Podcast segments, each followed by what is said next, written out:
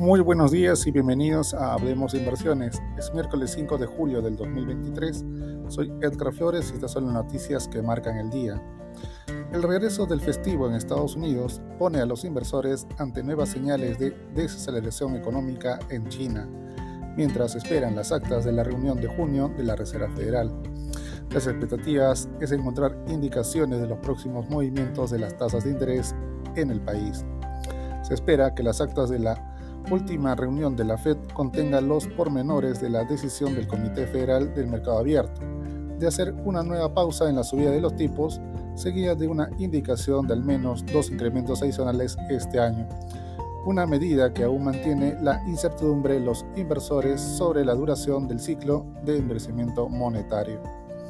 Las acciones de la cadena francesa de supermercados Casino, que en Latinoamérica controla el grupo Pau de Azúcar y Éxito, cayeron más de un 40% en París el miércoles. La empresa debe reunirse hoy con sus acreedores para discutir las propuestas de ampliación de capital que están sobre la mesa.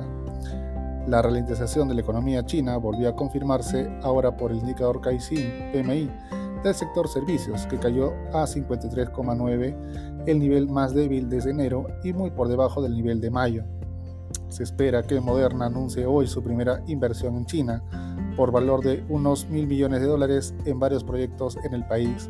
La posible inversión se produce pocos días antes de una visita a China de la secretaria del Tesoro estadounidense Janet Yellen, mientras los países intentan restablecer el diálogo.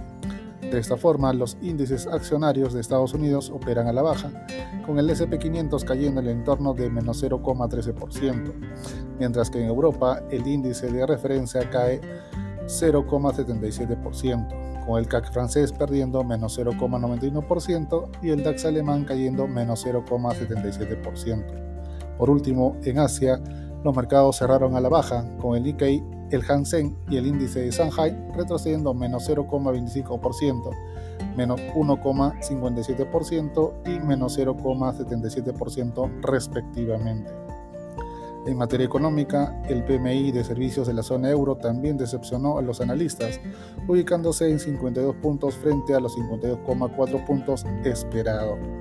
En cuanto a los mercados locales, la bolsa peruana retrocedió menos 0,10%, el sol se apreció más 0,12% contra el dólar y la tasa del bono de 15 años retrocedió 13 puntos base.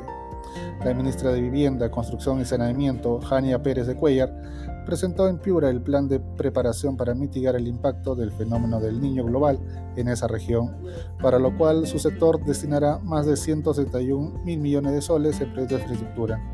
Es todo por hoy, soy Edgar Flores y gracias por escucharme.